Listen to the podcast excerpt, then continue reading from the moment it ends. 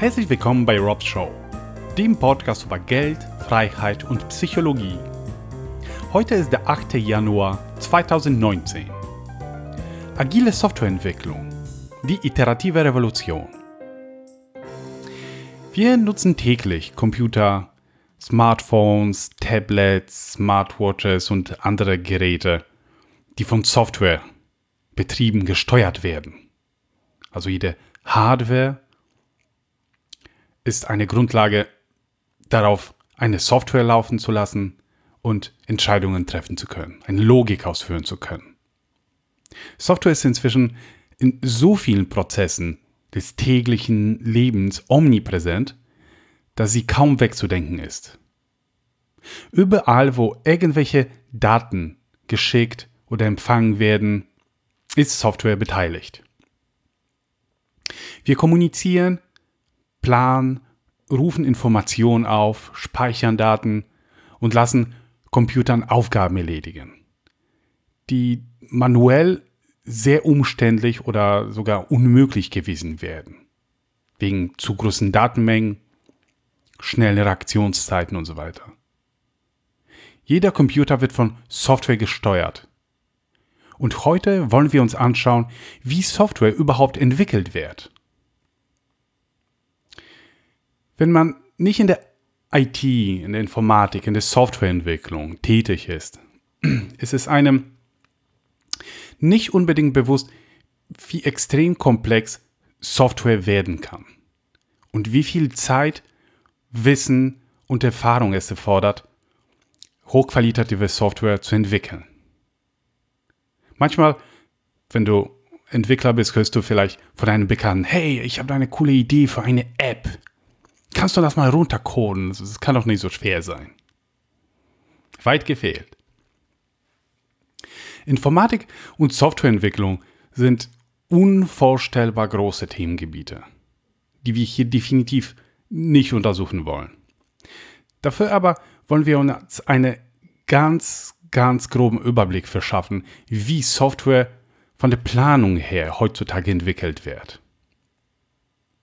Die Frage oder die Aufgabe lautet also, wie können wir mit dem minimalen Aufwand hochqualitative Software entwickeln, die den gestellten Anforderungen entspricht, die die Aufgaben löst, für die wir sie verwenden wollen.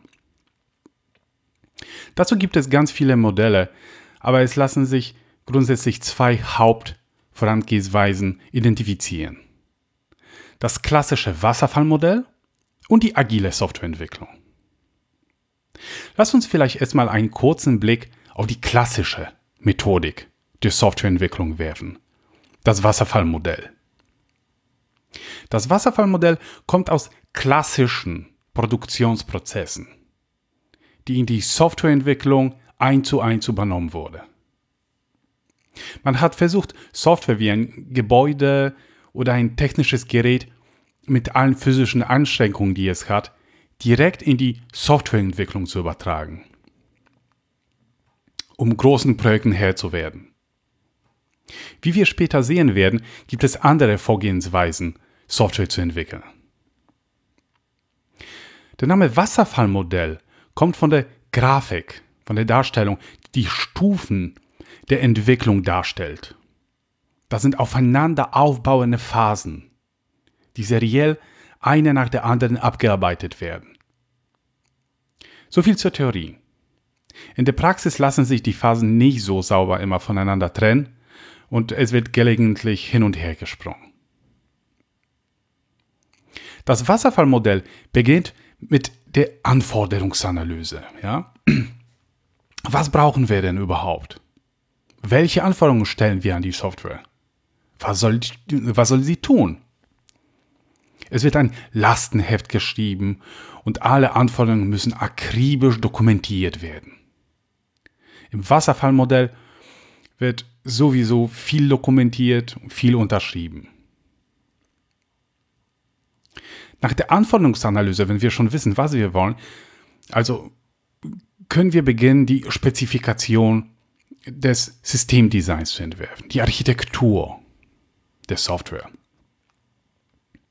Wir kennen die Aufgaben und jetzt überlegen wir uns, welche Subsysteme soll es geben? Welche Aufgaben übernehmen sie? Wie kommunizieren sie miteinander? Welche Technologien kommen zu Einsatz? Welche Produkte? Die Architektur wird dadurch auch dokumentiert und sehr genau durchdacht. Sobald wir die Softwarearchitektur entworfen haben, können wir endlich anfangen zu programmieren. Da wird spannend. Anhand der Anforderungen und der Architektur schreiben wir Software, die den Anforderungen gerecht wird, die sie erfüllt. Einzelne Programme werden natürlich nicht in eine lange Datei geschrieben als Text, sondern in Module aufgeteilt, um einen besseren Überblick zu behalten, sie besser testbar zu machen, gegebenenfalls einfacher auszutauschen und so weiter. Um gewisse Abstraktionen zu schaffen. Um große Programme überhaupt beherrschbar zu machen. Jetzt stehen die gemeinsamen Komponenten endlich bereit und wir können die Integrationsphase einleiten. Der Motor kann in das Auto montiert werden. Subsysteme werden miteinander verbunden und im Rahmen eines Systemtests getestet, ob sie richtig miteinander kommunizieren und ihre Aufgabe als Ganzes erledigen können. Die letzte Stufe ist dann nur die Auslieferung und Wartung der Software. Das waren schon die Phasen des Wasserfallmodells, seriell aufeinander aufbauend. Im Grunde genommen ist es also so, dass wir die Anforderungen am Anfang quasi in Stein meißeln. Wir müssen uns schon committen, was wir genau wollen. Danach wird es keine Möglichkeit gegeben oder nur sehr wenig daran noch etwas zu ändern. Danach kommt die lange Entwicklungszeit, die Jahre dauern kann. Und irgendwann sehen wir die fertige Software und können sie hoffentlich benutzen.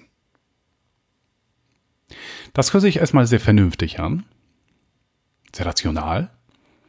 Diese Vorangehensweise ist gut planbar und eignet sich für fixe Anforderungen. Einen fixen Budget und einen fixen Zeitplan. Ja? Da gibt es wenig Spielraum für Variation. Wir arbeiten hier mit der Annahme, dass in den Planungsphasen absolut alles durchdacht wurde. Es gibt nur selten die Möglichkeit einer Nachjustierung.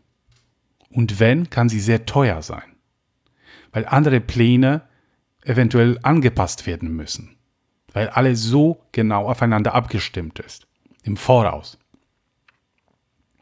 Das Wasserfallmodell kann für einige Projekte die beste Wahl sein, ja, aber halt nicht für alle.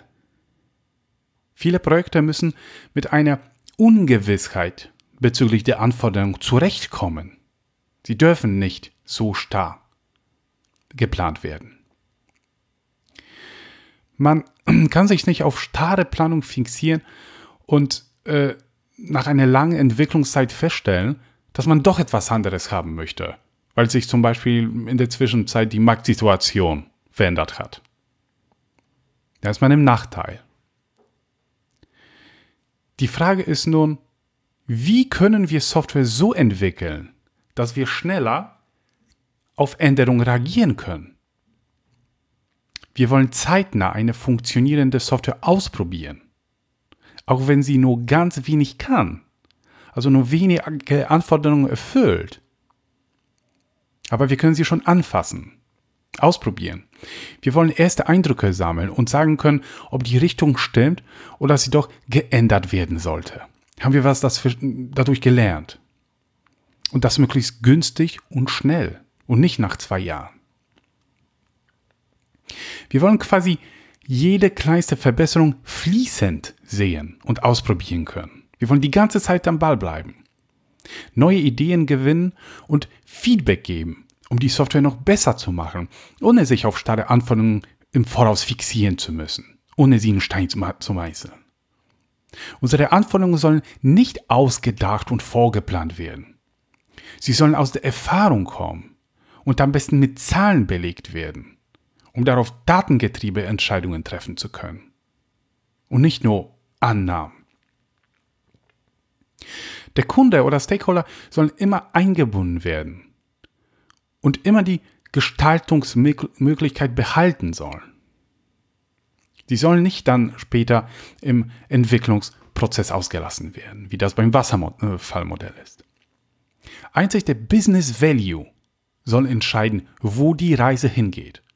Und nicht ein allwissender Manager, der angeblich die Zukunft in zwei, drei Jahren vorhersehen kann.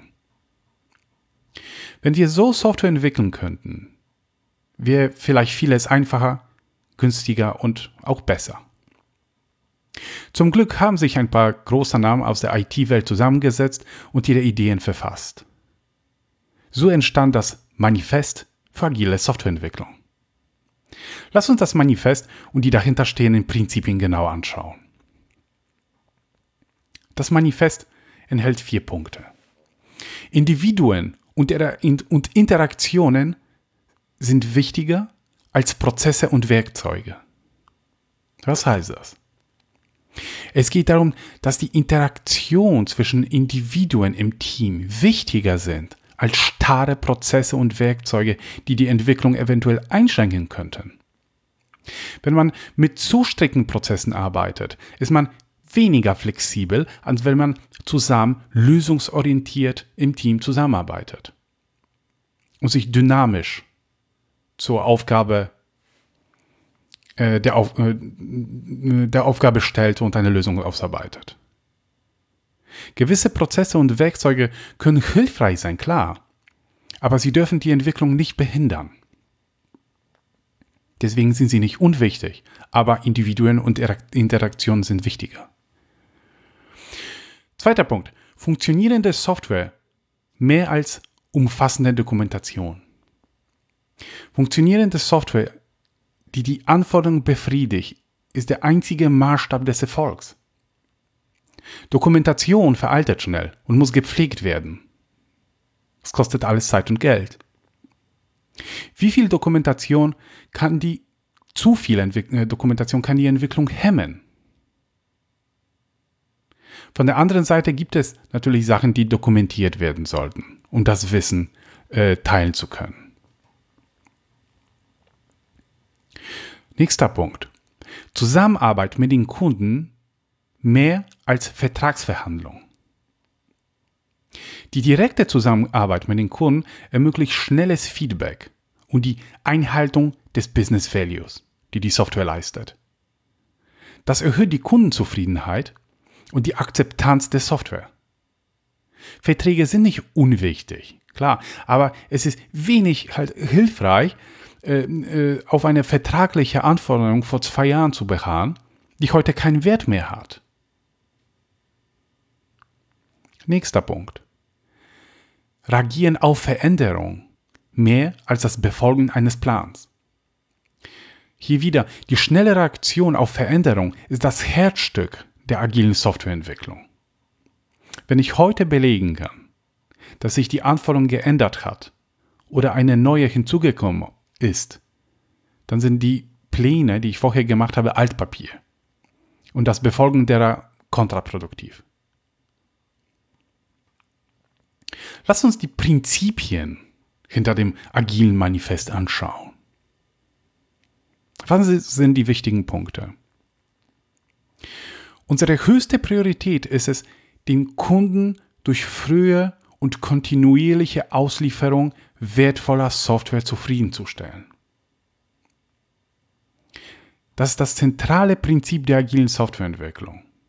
Schnell funktionierende Software zu liefern, dann Feedback einsammeln und darauf aufbauend nachbessern, schnell zu lernen. Die Entwicklung ist nicht in Phasen wie beim Wasserfallmodell geplant, sondern findet in sich wiederholenden Iterationen statt zum Beispiel beim Scrum jede zweite Woche. Das agile Manifest ist jetzt nicht auf Scrum bezogen, aber einige Beispiele werde ich aus dem Scrum Framework benutzen. Heiße Anforderungen oder Anforderungsänderungen selbst spät in der Entwicklung willkommen. Agile Prozesse nutzen Veränderungen um Wettbewerbsvorteil des Kunden. Anforderungsänderungen können zu jeder Zeit erfolgen. Es gibt keine starren Phasen, in denen man keine Anforderungen jetzt mehr ändern kann. Die Software wird angepasst und kann sich so agil dem Markt anpassen, was Wettbewerbsvorteile bringen kann. Liefere funktionierende Software regelmäßig innerhalb weniger Wochen oder Monate und bevorzuge dabei die kürzere Zeitspanne. Wieder der Gedanke der Iteration. Software wird in Iteration fester Länge ausgeliefert, zum Beispiel jede zwei Wochen.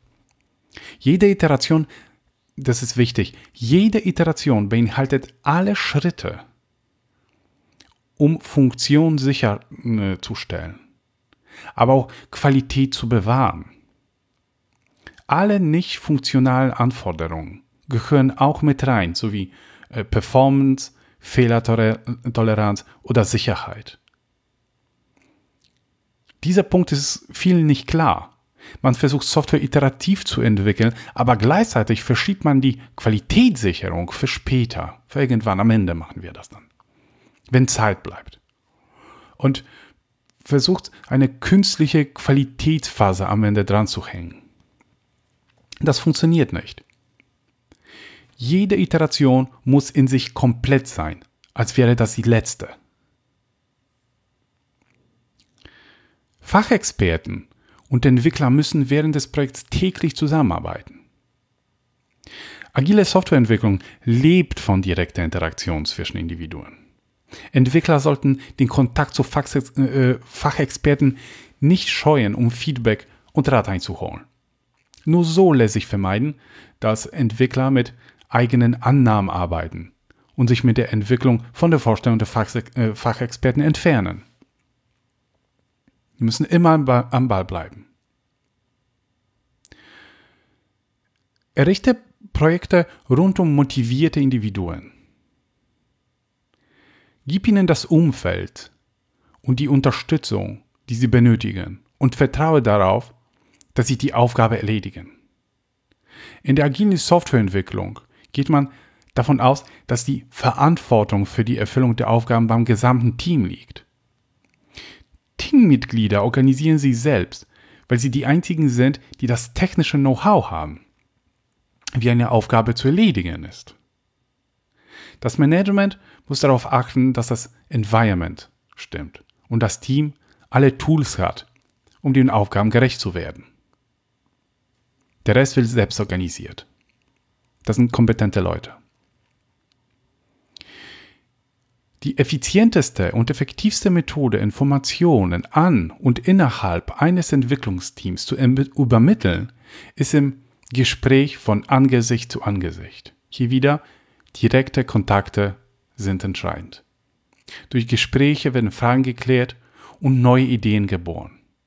Niemand sollte das Verstand vermitteln oder etwas aufzwingen. Funktionierende Software ist das wichtigste Fortschrittmaß. Das ist ein wichtiger Punkt, der auch gerne oft vergessen wird. Anstatt sich auf Zahlen und Dokumentation zu konzentrieren, sollte man funktionierende Software, die Business Value mit sich bringt, als das wichtigste Fortschrittsmaß sehen. Alles andere ist sekundär. Agile Prozesse fördern nachhaltige Entwicklung. Die Auftraggeber, Entwickler und Benutzer sollen ein gleichmäßiges Tempo auf unbegrenzte Zeit halten können. Ja, also bei größeren Projekten ist Nachhaltigkeit entscheidend. Ein gesundes Tempo erlaubt es allen Beteiligten, einen Marathon zu meistern. Was gefährlich sein kann, ist Aktionismus und Besserwisserei eines Managementmitglieds, der Peaks in der Leistungserbringung erzeugen kann. Nur weil er in der Hierarchie höher steht und glaubt, jetzt äh, anpacken zu müssen. Ja? Da muss man sehr vorsichtig sein. Ständiges Augenmerk auf technische Exzellenz und gutes Design fördert Qualität. Das würde ich persönlich nicht so stark miteinander verknüpfen. Also, aber technische Exzellenz kann Agilität fördern, aber auch umgekehrt. Ich würde sagen, in erster Linie liegt es an, an den äh, Mitgliedern des, des, des Teams natürlich. Und in zweiter Reihe erst an, an dem Framework, an der Vorangehensweise.